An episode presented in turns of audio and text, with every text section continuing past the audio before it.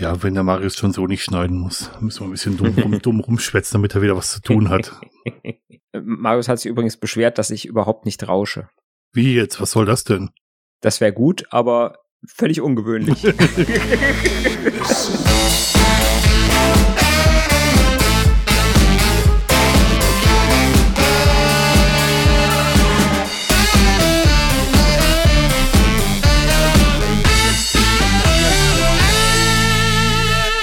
Willkommen zu einer neuen Episode von Basszoom. Mein Name ist Dirk Deimecke und am anderen Ende des Internets sitzt der Mario Hommel.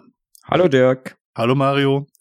In der heutigen Folge geht es um das Darknet.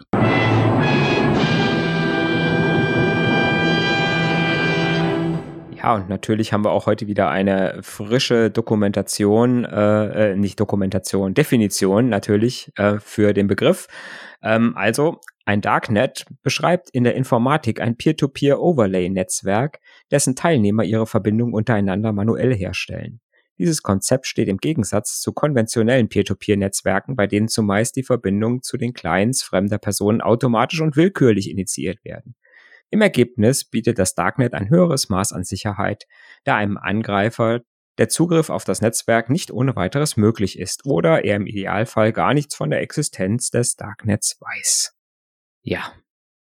Genau. Und dann der Begriff Darknet beschreibt eine Vielzahl separater Netzwerke, die untereinander nicht vernetzt sind. Ich muss den alten Satz wirklich bringen, ne? Also für mich war das Darknet immer die zweite Seite der Google-Suchergebnisse. ja, schön. weil, weil, was da ist, das findet eh keiner mehr. Auf die zweite Seite guckt hm. keiner mehr. Genau. Ja, ja, ja, ja. Also ich finde ja, dass in dieser Definition schon alleine wieder irgendwie fünf oder sechs Buzzwörter stecken. ja, genau. Das finde ich tatsächlich auch. Und es ist, ähm, ich finde das ganz spannend, dass die Wikipedia eigentlich versucht zu erklären und eigentlich macht sie die Sachen nur noch komplizierter. Ja.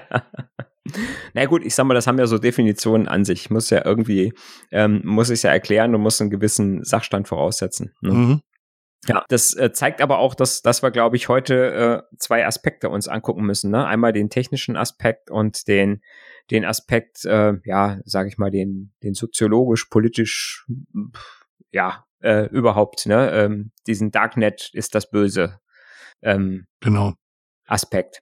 Und warum die äh, Strafverfolgungsbehörden so hinterher sind, da ähm, einen Fuß in die Tür zu bekommen. Hm. Ja. Genau. Wollen wir mit der Technik anfangen?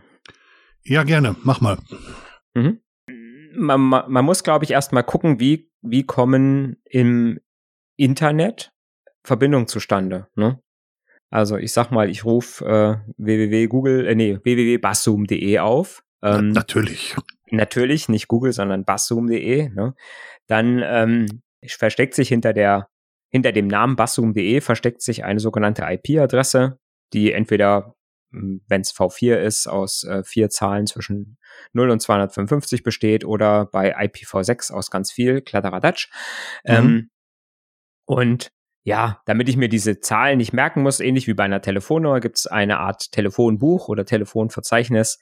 Ähm, das heißt, wenn ich im Browser eingebe basszoom.de, dann werden im Hintergrund sogenannte äh, Domain Name Surfer gefragt, ja, welche Nummer, welche IP-Adresse hat denn basszoom.de?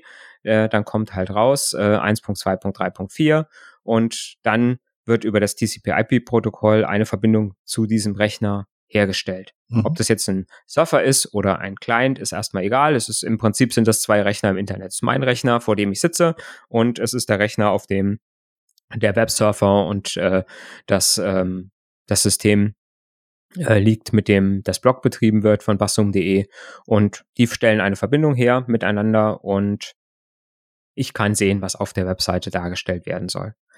Ähm, und das, ja, ich sag mal, das Prinzip des Internets ist, dass jeder Rechner über äh, sogenannte Router eigentlich jeden anderen Rechner erreichen kann.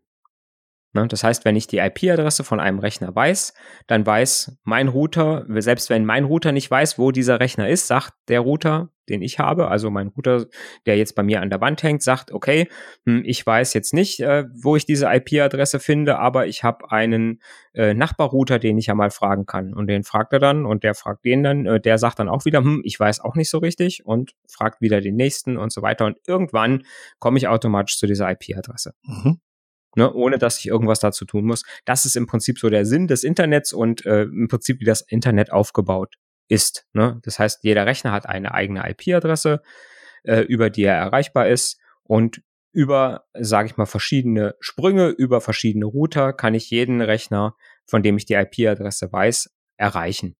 Mhm. Und ist dann auch gleichzeitig Bestandteil vom Internet. Das ist halt das Wichtige. Genau, also, der, der Rechner ist ja. Hm? Oder vielmehr, bei, bei, uns zu Hause ist es ja so, dass wir einen Router vorne vorhaben. Der Router hat eine offizielle IP-Adresse und zu Hause haben wir sogenannte äh, private IP-Adressen. Der Router ist Bestandteil vom Internet und alle äh, Sachen, die er rausschickt, gehen auch an den Router zurück. Und der Router weiß dann ganz genau, welcher Client im Netzwerk die Anfrage gestellt hat und leitet an den die Anfrage weiter. Mhm. Genau. Und jetzt ist die Frage, was ist jetzt der Unterschied wenn ich in dieses Darknet kommen möchte? gibt verschiedene Möglichkeiten, das, das anzugucken. Also es gibt also nicht nur die Seite 2 der Google-Suchergebnisse ist Filtanteo, sondern auch die Seite 3. Es gibt ein sogenanntes Tor-Netzwerk. Ein Tor-Netzwerk ähm, ist so, dass man eine Verbindung zu einem, wenn man eine Seite besuchen will, dass man Verbindung zu einem sogenannten äh, Entry-Node aufbaut und sagt, du, ich möchte diesen, jenen, diesen oder jenen Service erreichen und der leitet deine Anfrage weiter an einen Mittelserver.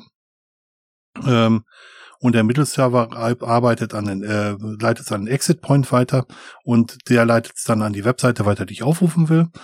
Das Ganze macht man, damit der Endpunkt nicht weiß, von welchem Ausgangspunkt die Anfrage gekommen ist. Und das versteuert man dahinter. Und die Server in der Mitte, diese Mittelserver, das können beliebig viele sein. In der Regel sind es zwei oder drei, aber es können auch durchaus 50, 60, 70 sein, da wird die Anfrage halt nur entsprechend langsam. Mhm. Also beim Dark, Dark, äh, beim Darknet ist es so, dass äh, jemand, der seinen Dienst im, im Dark Web anbieten will, der sagt, registriert seinen Service bei einem dieser, dieser Tor-Server. Und dann sage ich mit einer bestimmten Adresse, mit einer sogenannten Onion-Adresse, dass ich zu diesem Server eine Verbindung aufbauen möchte. Und der Server auf der anderen Seite kann nach Protokoll erstmal sagen, ob er die Verbindung überhaupt zulassen will. Das ist so die eine Sache. Aber er sagt dann auf der anderen Seite, äh, mich findest du an diesem Exit-Knoten. Und der weiß genau, wohin das Ganze geht. Und dann kann mhm. darüber eine Verbindung zusammengestellt werden.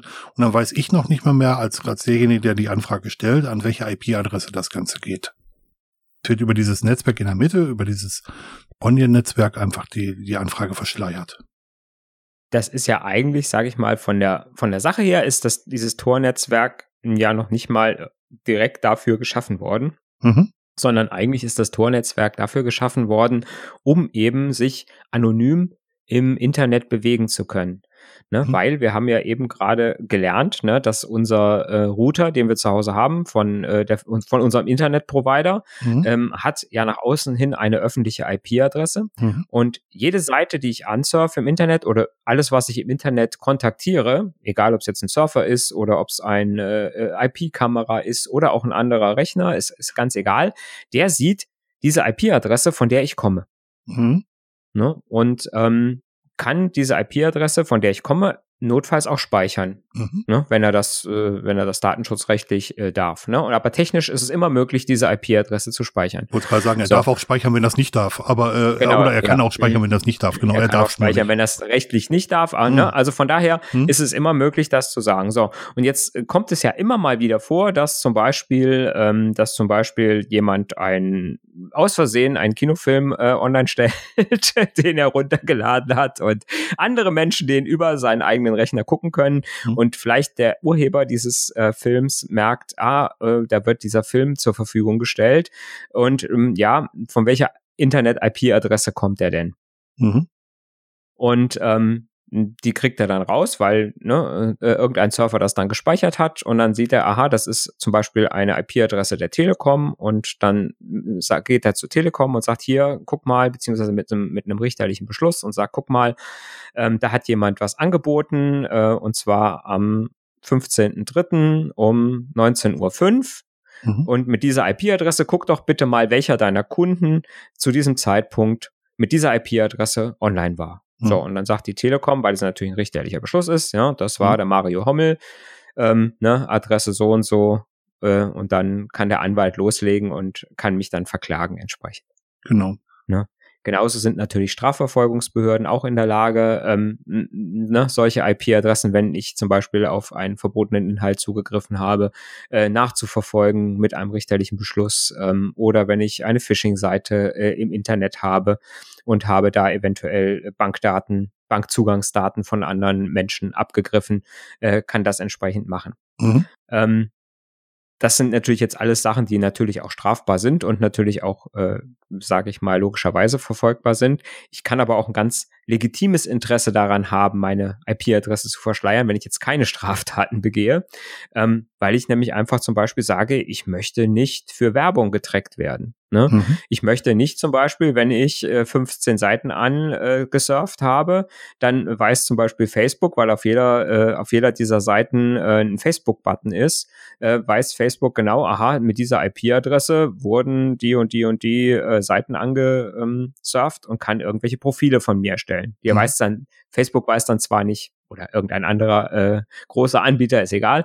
Die wissen dann zwar nicht genau, dass das der Mario Hommel war, aber die wissen, dass es ein Browser war mit dieser IP-Adresse. Der kann dann quasi auch, wenn ich später eine andere IP-Adresse, kann die meinen Browser wiedererkennen und kann so ein Profil von mir darstellen, sodass mhm. ich wenn ich Seiten anseite, äh, ansurfe, nachher äh, zum Beispiel personalisierte Werbung bekommen kann. Mhm. Und äh, das möchte ich vielleicht auch nicht unbedingt. Ne? Genau. Ähm, dass man irgendwann mal nachvollziehen kann, auf welchen Seiten ich überall äh, gewesen bin, einfach aus, ja, aus Datenschutzgründen. Ne? Also nicht jetzt, weil ich irgendwelche äh, bösen Sachen verschleiern möchte. Mhm. Und auch dann habe ich zum Beispiel die Möglichkeit, diesen Tor-Browser zu benutzen. Ne? Das ist also nichts, äh, also ich sage mal, den Tor-Browser kann jeder runterladen. Das heißt, der ist frei verfügbar im Internet. Das ist mhm. auch jetzt nichts, äh, nichts Verbotenes, nichts Strafbares. Den kann man sich runterladen und kann einfach sagen, wenn ich ganz anonym im Internet surfen möchte, dann äh, nutze ich diesen Browser. Und der Browser macht halt genau das, was du beschrieben hast.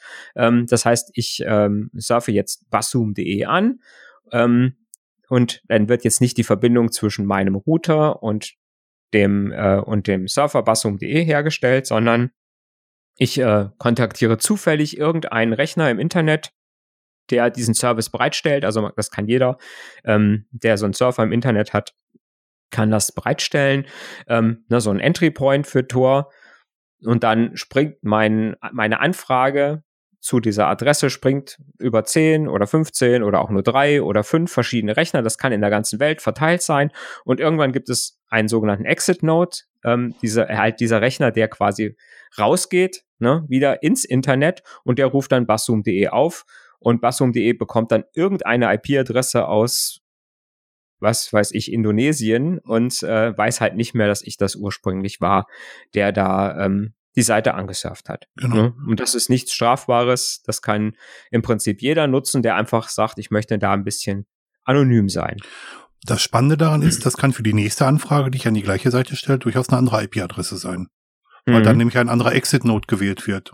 Und es kann auch über ganz andere Rechner in diesem Tor-Netzwerk laufen. Also jede Anfrage, die ich an eine, selbst an die gleiche Seite stelle, kann über verschiedene Wege tatsächlich ausgeführt werden. Ja. Ähm, das, was, was Mario jetzt gerade beschrieben hat, ist die eine Seite, dass der Diensteanbieter, an den ich mich wende, meine IP-Adresse nicht kennt. Der umgekehrte Weg ist, den muss man aber auch im Hinterkopf behalten. Zum Beispiel, dass mein Provider, Telekom, Swisscom, wo wir auch immer sind, jede Verbindung zwischen zwei Punkten feststellen kann. Also sprich, ich wende mich ja an meinen Router und sage, sag, gib mir die Seite Facebook. Dann sagt mhm. mein Router, auch Facebook kenne ich gerade, ich wende mich mal an meinen nächsten Punkt, das sogenannte Default Gateway, und frage danach, wo Facebook ist. Und, und das, dieses Gateway, das ist in, in der Hand des Providers und der weiß ganz genau, dass ich, Dirk Deimecke, mit der IP-Adresse eine Verbindung zu Facebook aufbauen will. Und ähm, da ist das Tor-Netzwerk eigentlich auch raus entstanden, weil in sogenannten äh, totalitären Regimen, wie zum Beispiel China, ist es so, dass bestimmte Webseiten gar nicht aufrufbar sein, äh, sein dürfen, weil die Regierung vorgibt, mhm. dass bestimmte Nachrichtenseiten innerhalb von China gar nicht aufgerufen werden dürfen. Deswegen wendet sich der, der, der User in China an einen äh, Entry-Node und die Verbindung zum Entry-Node funktioniert vielleicht noch. Und was dahinter passiert, kann China gar nicht mehr sehen. Mhm. Auch wenn Sie den Provider selber in der Hand haben. Sie sehen nur, dass eine Verbindung zu diesem Entry-Node geht, sehen aber nicht, welche Seite ich wirklich aufrufen will. Das heißt, der Provider ist einfach nicht mehr in der Lage festzustellen, wohin mein Request läuft, weil die Verbindung zwischen diesen einzelnen Torknoten nennt man, äh, man nennt sie Torknoten, die ist immer verschlüsselt. Meine Verbindung zum ersten Torknoten ist verschlüsselt und unter den Torknoten wird verschlüsselt und vom Torknoten raus wird auch wieder verschlüsselt. Wobei mhm. das nicht zwangsweise sein muss. Ja. Genau, und das ist natürlich den vielen, da, da sind wir dann bei dem, was ich eingangs gesagt habe, äh, bei den Strafverfolgungsbehörden, die können, wenn jemand Tor benutzt, nicht feststellen, welche Seiten aufgerufen werden. Das ist nicht möglich. Ja. Also sie können ein Rechner, äh, ein Rechner kann gehackt werden, aber selbst dann wissen sie nicht, an welche Seite das weitergeht, weil das alles verschlüsselt wird dazwischen. Und zwar richtig verschlüsselt wird. Und, mhm. und der Tor-Browser, von dem der Mario gerade sprach, das ist einfach ein ganz besonders konfigurierter Firefox. Also genau. es ist kein, kein Hexenwerk, es ist einfach nur ein besonders konfigurierter Firefox. Mhm. Ja. Jetzt könnte man ja sagen, ja, natürlich, ähm, ich benutze diesen Tor-Browser halt, um das Tracking zu verhindern, ähm, ne, einfach weil ich dieses äh, Sicherheitsbewusstsein habe und ich möchte auch nicht, dass mein Provider weiß, welche Seiten ich so ansurfe. Ähm, und ähm, ich möchte natürlich auch mein Online-Banking besonders sicher betreiben und äh, benutze das Online-Banking mit dem Tor-Browser. Ist das äh, ist das sinnvoll? Ist das anzuraten? Das, das kommt auf deine Bank an. Weil viele Banken prüfen, aus welchem Land die IP-Adressen kommen und ob die IP-Adressen ähm, berechtigt sind, das Online-Banking zu benutzen. Und wenn da irgendwelche Unregelmäßigkeiten auftauchen, was, was Mario auch gerade gesagt hat, dass der Exit-Note könnte in Indonesien stehen, dann versucht jemand aus Indonesien auf das Online-Banking einer Bank in Deutschland zuzugreifen, dann fahren sie das ganz besonders unter Beobachtung. Mhm. Also je nachdem, ja. wie die Bank konfiguriert ist und wie die, wie die Einbruchssicherheit ist, könnte das sogar abgelehnt werden, dass diese Verbindung existiert. Oder ein Bankberater ruft dich an. Mhm. Ja, ich sag mal, es wird ja teilweise auch gemonitort, ne, von welchen Orten ich mhm. äh, Online-Banking mache. Und wenn ich dann, sage ich mal, mich äh, einmal in Deutschland anmelde und zehn Minuten später auf einmal äh, äh, angeblich aus Nordamerika, dann kann das schon, äh, kann das schon zu irgendwelchen, An äh, dass da irgendwelche Alarmsysteme anschlagen führen.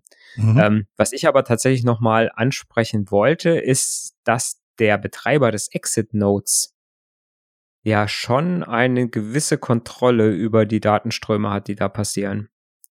Ne? Die Frage ist also da an der Stelle, könnte da ein böswilliger Exit-Node-Betreiber eventuell irgendwas manipulieren an meiner Verbindung zu meiner Bankseite und dann eventuell etwas mitschneiden?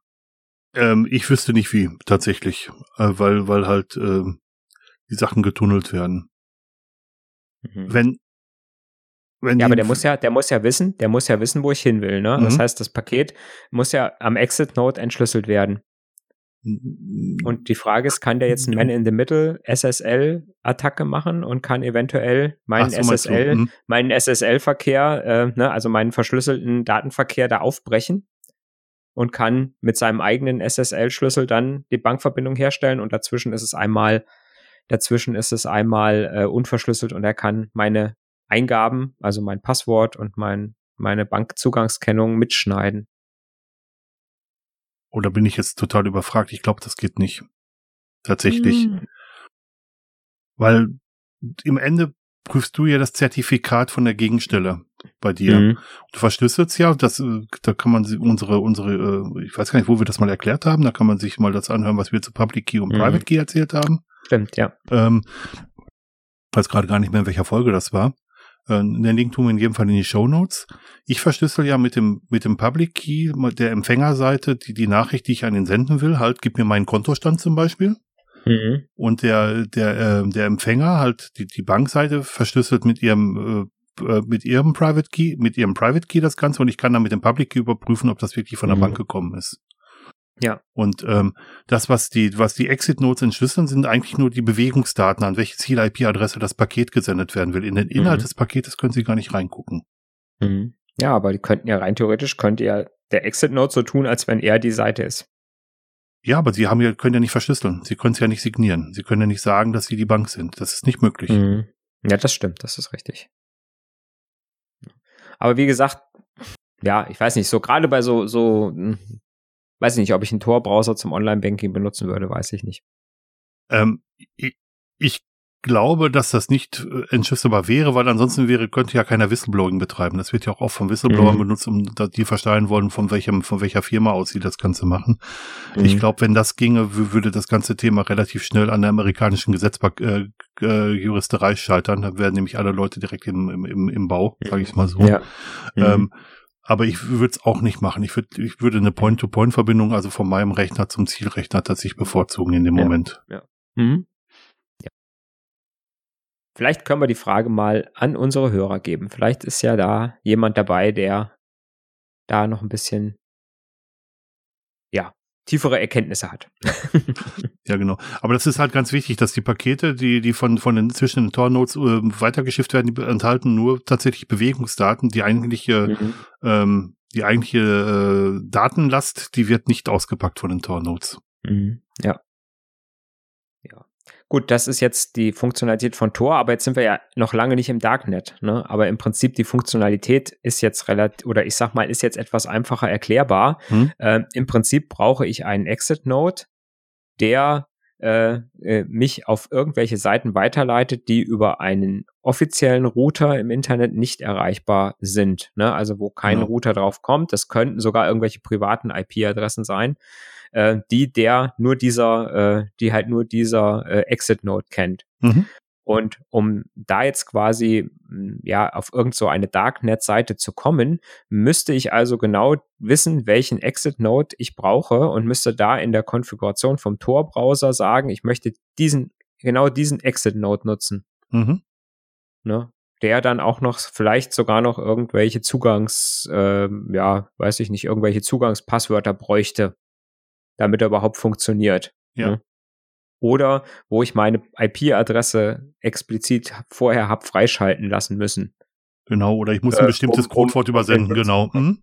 Oder muss irgendwas, oder bestimmte, genau, mhm. irgendwelche bestimmten Dinge senden, damit der weiß, aha, der weiß Bescheid, dass er, ne, und äh, ist quasi ähm, Insider und kann damit in das Darknet rein.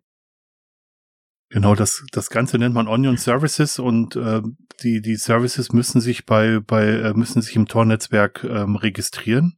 Um diesen Service zu erreichen, muss ich einen Hashwert haben. Das ist wirklich eine relativ lange Zeichenkette aus ähm, ja, Zahlen von 0 bis 9 und, und Buchstaben von A bis F.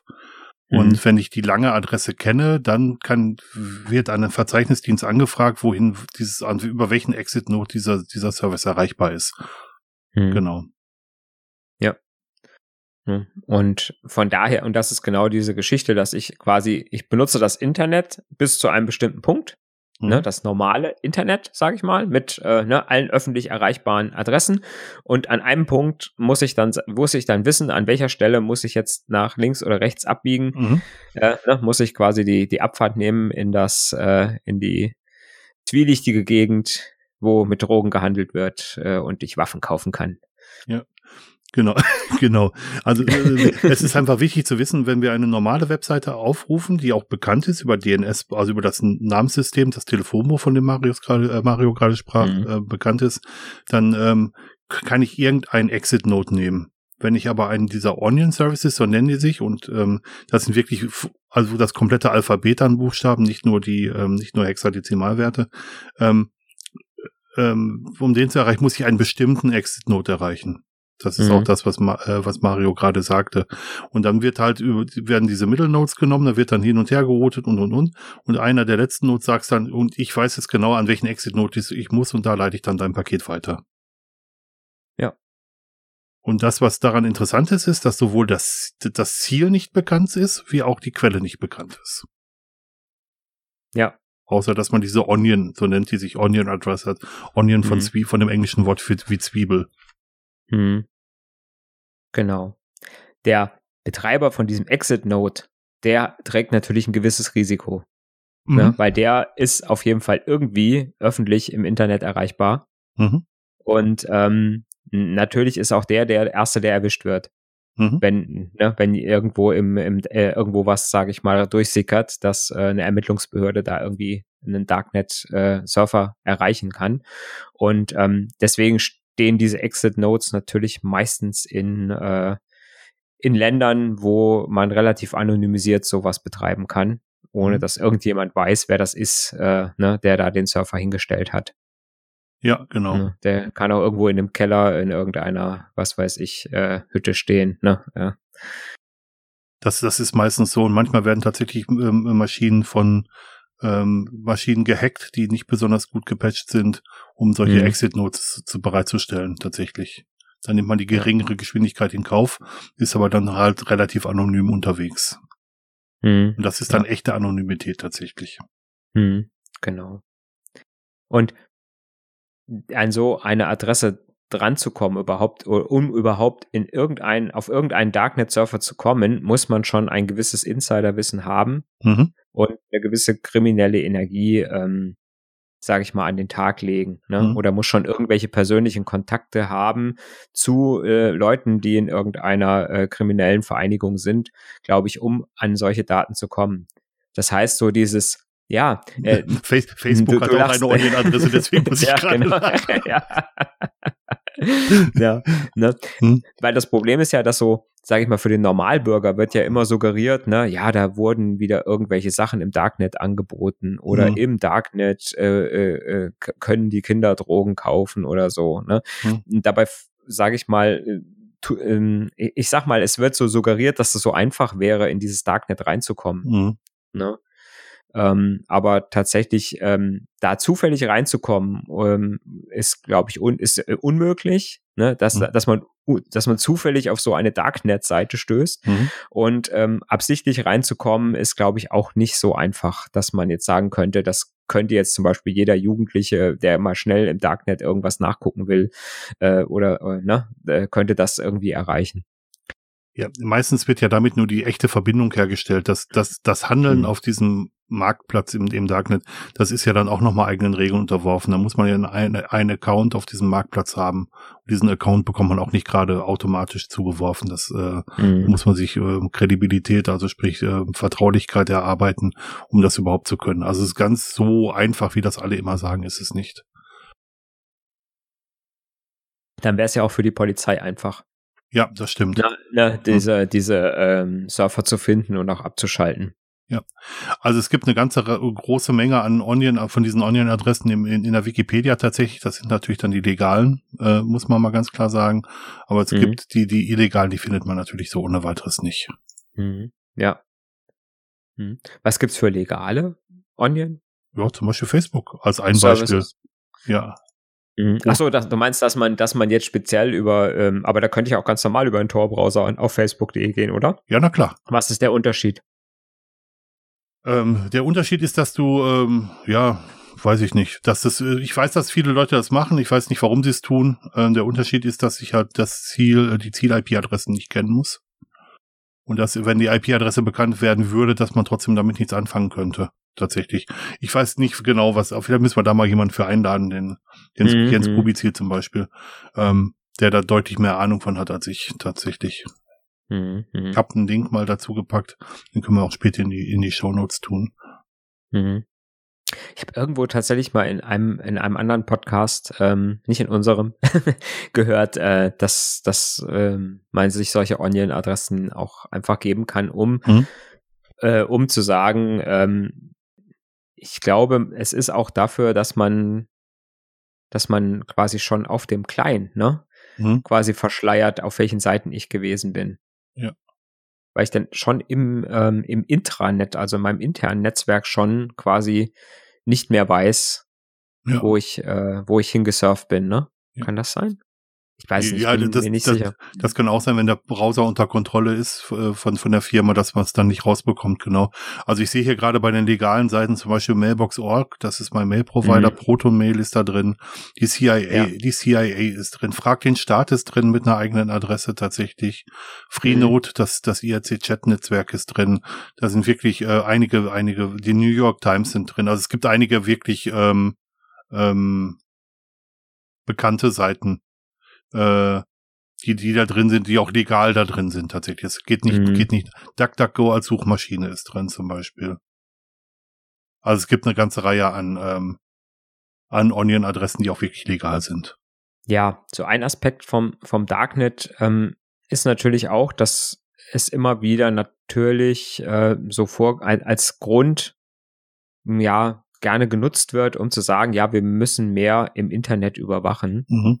Ja, wir müssen mehr Vorratsdatenspeicherung machen, äh, wir müssen IP-Adressen speichern äh, von allen möglichen äh, Menschen, mhm. um halt solche Geschäfte im Darknet zu unterbinden. Ähm, wenn man aber jetzt sich so diese technischen Gegebenheiten anschaut, ne, dann muss man ja schon wieder sagen, eigentlich nutzt es nichts, eine IP-Adresse zu speichern. Äh, wenn jemand tatsächlich auf das Darknet zugreift über ja. so ein Onion-Netzwerk, nützen mir keine äh, gespeicherten äh, IP-Adressen irgendwas, äh, sondern ähm, im Prinzip habe ich äh, eine schöne Überwachung für, für Leute, die legal irgendwo sich im Internet mhm. bewegen. Und äh, vielleicht erwische ich noch mal den einen oder anderen, der äh, blöderweise in der Telegram-Gruppe äh, sich äh, ähm, bewegt, wo, äh, wo irgendeiner äh, komische Sachen verkauft. Ähm, das sind aber dann so Glückszugriffe, wo ich dann sage, mein Gott, äh, ne, die waren halt einfach zu blöd, ja. sich erwischen zu lassen. Ne? Und ich baue äh, ein, baue aber ein unnötig große Überwachung, einen unnötig großen Überwachungsapparat auf, ähm, nur um halt diesen und mit diesem vorgeschobenen Zweck, für den es eigentlich gar nicht gedacht ist oder gar nicht möglich ist, irgendwas zu überwachen. Hm. Ähm, das läuft auch so ein bisschen unter dem Motto, dass man sagt, dass man die Kleinen findet und die Großen laufen lässt, weil die Leute, die mhm. wirklich kriminelle Energie haben und die ähm, wirklich schlimme Sachen tun, wirklich, wirklich schlimme Sachen tun, die benutzen diese Dienste. Man bekommt nur die, die, die diese Dienste nicht benutzen. Ja. Und das ist so ein bisschen Augenwischerei. Man führt ja da auch immer besonders schwere Straftaten an. Die Leute, die diese besonders schweren Straftaten begehen, die, die findet man über diesen Weg eben genau nicht. Mhm. Ja. Plus, man, äh, es gibt ja sowas wie, wie ein ähm, äh, Anwaltsgeheimnis und ein Arztgeheimnis und auch ähm, einen Informantenschutz bei Presse. Ähm, das sind ja legale Anwendungsmöglichkeiten für diese, diese, diese Technologie. Und auch wenn man sieht, dass, dass bestimmte Staaten unter Zensur stehen, wenn man das alles aufbrechen würde, wird ja auch das nicht mehr möglich sein, dass die Zensur durchbrochen werden kann. Also es gibt eine ganze Reihe an, an wirklich legalen, ähm, ähm, legalen Anwendungsmöglichkeiten für Tor-Netzwerke und für das Dark Web, ähm, die, äh, die würde man damit ja auch kaputt machen. Tatsächlich. Mhm. Genau, und deswegen ist halt immer so, wenn man das so gleichsetzt, finde ich, ähm, ist halt halt immer schwierig, mhm. ähm, weil ich sag mal, Leute, die jetzt keinen technischen Hintergrund haben oder nicht so den technischen Hintergrund haben, ähm, für die ist das auch super schwer zu begreifen. Ne? Mhm. Die, die wissen, okay, es gibt Darknet und die haben irgendwo mal gelesen, ja, ich muss den Tor-Browser äh, benutzen, um ins Darknet zu kommen. Mhm. Und äh, ja, dann googeln die und sagen, oh, guck mal, ich kann ja den Tor-Browser, kann ich ja einfach runterladen, ne? So, und dann gucken die vielleicht noch, dann sind das vielleicht noch Eltern und gucken dann bei ihrem Sohnemann und sehen, ach du Scheiße, der hat den Tor-Browser bei sich installiert. der macht, der, ne, der ist im Darknet. Und ähm, ja, das ist halt immer so ein Problem, wenn ich das eine, wenn ich so ein Werkzeug mit, äh, mit äh, irgendwelchen bösen Taten ähm, assoziiere. Mhm. Ne? Wobei ich halt immer auch sagen muss, ähm, das ist das alte Beispiel, dass ich äh, halt auch mit der Post eine Bombe schicken kann. Ne? Ich kann eine Briefbombe schicken, mhm. deswegen ist es aber nicht schlimm, wenn ich Briefe verschicke. Ne? Ich kann äh, mit einem Hammer jemand erschlagen, genauso wie ich einen Nagel einschlagen kann. Mhm. Ne? Das Ding ist eine Waffe genauso äh, ne, wie äh, ein Werkzeug. Ja. Und manchmal kommt es einfach drauf an, wie man ein Werkzeug benutzt. Ne? Und genauso ist das Internet ein Werkzeug und äh, der, der Tor-Browser ist ein, ein Werkzeug, um bestimmte äh, Anonymität zu gewährleisten. Hm. Ne? Genauso, wenn ich äh, bei Beate Use eingekauft habe und krieg halt die, äh, ne, die neutrale äh, Papiertüte und steht halt nicht das Beate Use Logo drauf. Ja, ähm, ja na, aber das sind genau diese Beispiele aus dem richtigen Leben, äh, die da äh, eigentlich ja vergleichbar sind. Genau, also die, die ganzen Begehrlichkeiten im Internet sind, kommen halt daher, dass man viel automatisch auswerten kann. Und weil man das automatisch auswerten kann, denkt man, dass man da alles machen müsste. Und das äh, ist nicht so. Es gibt ja auch nicht ohne Grund ein Briefgeheimnis. Und es gibt ja, ja nicht ohne Grund auch die Sache, dass äh, Briefkommunikation zwar abgefangen werden kann und die Pakete aufgemacht werden können, aber dass es mit einem relativ hohen Aufwand verbunden ist. Das schützt uns davor, dass alle Post überwacht wird, letzten Endes. Mhm. Aber ja. auch das wird irgendwann vorbei sein. Also Dokumentenscanner sind heute so schnell, dass, äh, dass selbst das irgendwann vorbei sein könnte. Mhm. Ja. Ähm, aber man schießt halt immer mit sehr, sehr großen Kanonen auf die Spatzen. Das, das muss man ganz klar sagen. Und ähm, interessanterweise muss man sagen, dass die ganzen Erfolge der äh, Ermittlungsbehörden tatsächlich ohne diese Überwachungsmethoden möglich waren. Mhm. Also ich habe mal gelesen, dass wir eine äh, Ermittlungsquote von schweren Straftaten haben, die jenseits der 90 Prozent liegt. Also über 90 Prozent aller schweren Tat Straftaten werden aufgeklärt. Werden aufgeklärt. Und auch, ähm, auch das, äh, das, das Standard-Totschlag-Argument Kindermissbrauch, auch da werden über weit über 90 Prozent aller Straftaten aufgeklärt. Hm. Und ähm, ja, also schlimm genug, dass es passiert, aber das immer als, als Beispiel, als extremes Beispiel zu nehmen, das halte ich dann eben auch für falsch. Hm. Ja, es wird halt auch immer vorgeschoben, es ist halt immer ein vorgeschobener Grund, um mhm. irgendwelche Maßnahmen äh, durchzusetzen, die nicht dafür geeignet sind, mhm. ähm, genau das zu verhindern. Ne? Ja. Das, äh, das ist halt äh, genau das Problem. Und natürlich muss man auch sagen, dass diese, dieses Werkzeug Internet einfach natürlich ganz andere Möglichkeiten äh, bietet mhm. als äh, einen Brief verschicken. Ne? Und äh, natürlich ist es ein, viel, viel einfacher, sich, äh, äh, sage ich mal, in so einem Darknet irgendwelche Waffen zu bestellen, als die hm, irgendwie über irgendwelche komischen Kontakte, äh, sage ich mal, in einer, in einer dunklen Hausecke, ähm, ne, mhm. wo ich erst hinfahren muss und dann mich noch persönlich in Be Gefahr begebe, mhm. äh, dann irgendwie zu kriegen. Ne? Natürlich muss ich irgendwie drankommen an die, an die illegale Ware. Ne? Ähm, aber auch die, muss ja zu dir geschickt mit, werden. Wird wahrscheinlich nicht mit, wird wahrscheinlich nicht mit Amazon verschickt, ja, aber. ja, aber ich wollte sagen, aber am, am Ende ist es ja dann auch nochmal der Postweg, der, der, der das Ding zu dir bringt. Also selbst das, selbst mhm. da gibt's ja noch eine Komponente im, die weg ist vom, vom, vom Internet. Ja. Wenn es nichts Virtuelles ist, ne? Ja, weil virtuell ist ja, äh, virtuell ist ja, sage ich mal, dann auch noch jede Menge möglich, was ja dann auch noch mal äh, viel Geld bringt. Und man muss ja wirklich sagen, dass gerade so diese ganze, äh, die ganze Hacker-Szene ist ja mittlerweile schon so äh, äh ausgelegt, dass es eigentlich nur noch um Geld geht. Ne? Das, was früher so Ruhm und Ehre war, ähm, ne, hier, ich habe das, die und die Firma ge, äh, mhm. geknackt und ähm, ne, äh, das ist heute alles ja nur noch äh, Geld und ähm, ne, das, was Geld bringt. Und da ist ja eine, eine Maschinerie dahinter mit äh, allem, was man so sich denken kann mit Support und es gibt noch wenige Whiteheads, also die, die Hacker, die tatsächlich mhm. dann versuchen auch, also der Chaos Computers Club zum Beispiel, die Leute, die versuchen, mhm. Schwachstellen aufzuzeigen, auch mit, und mit den Unternehmen tatsächlich zu einer Lösung zu kommen. Aber das stimmt, es geht ja. viel um Geld. Mhm. Ja, ja. Ähm, ja, was soll ich sagen? Äh, die Technologie ist gut, es ist gut, dass es die gibt. Man, man muss auch mal wirklich äh, weg von den Extrembeispielen, wo sehr viel, äh, sehr viel kriminelle Energie hinter ist, auch mal einfach zu den, zu den Dingen kommen, wo, wo es sinnvoll ist, solche Sachen einzusetzen. Ähm, sei es, dass jemand eine psychologische Betreuung braucht und sich nicht traut, vor die Tür zu gehen. Also der solche psychologische Betreuung nicht auf sich zurückführbar haben möchte. Mhm. Solche Sachen. Oder dass man ähm, dass, dass, dass ein junges Mädchen, was schwanger geworden ist, eine Schwangerschaftsberatung haben möchte und eben nicht dabei überwacht werden möchte von den Eltern oder von, von, von, von, von wem auch immer. Es gibt durchaus Anwendungsfälle, wo es sinnvoll wäre, sinnvoll ist, solche Sachen wie Tor oder auch Onion-Adressen äh, einzusetzen oder auch das sogenannte Darknet ein, einzusetzen. Also es gibt mhm. durchaus sinnvolle Anwendungsfälle dafür. Ja. Ja.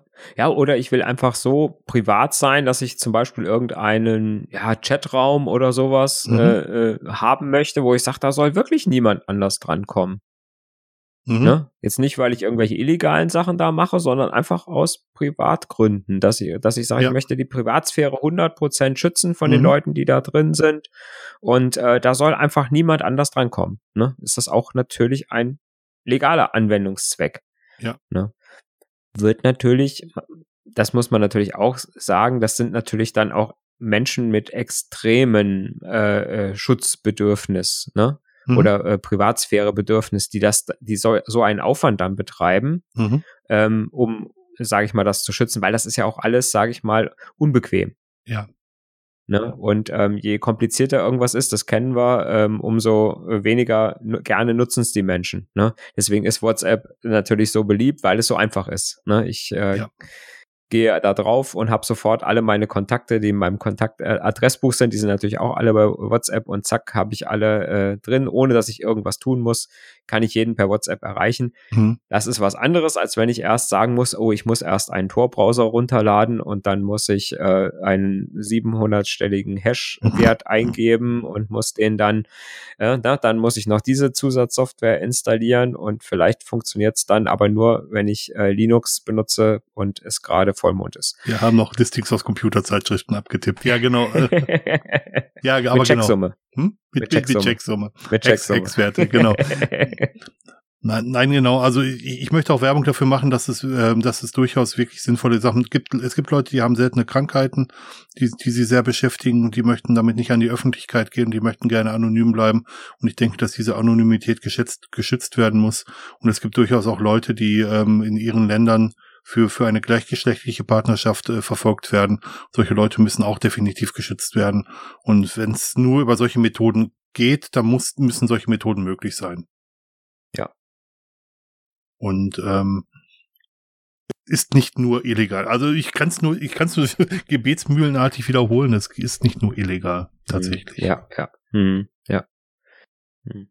Und ja, ich sag mal, das Problem ist halt, wenn ich sowas Darknet nenne, mhm. ne, dann äh, habe ich natürlich immer eine Assoziation mit dunkel ist immer böse, ne, dunkel und schwarz, das ist natürlich immer böse. Mhm. Ähm, aber wenn man sich die Definition vom Anfang nochmal anguckt, dann ist es halt einfach nur eine Bezeichnung für ein, ja, für eine Verschleierung eine, eines Netzwerkprotokolls, ne, um einfach zu sagen, okay, ich verdunkle eigentlich nur meine äh, Verbindung.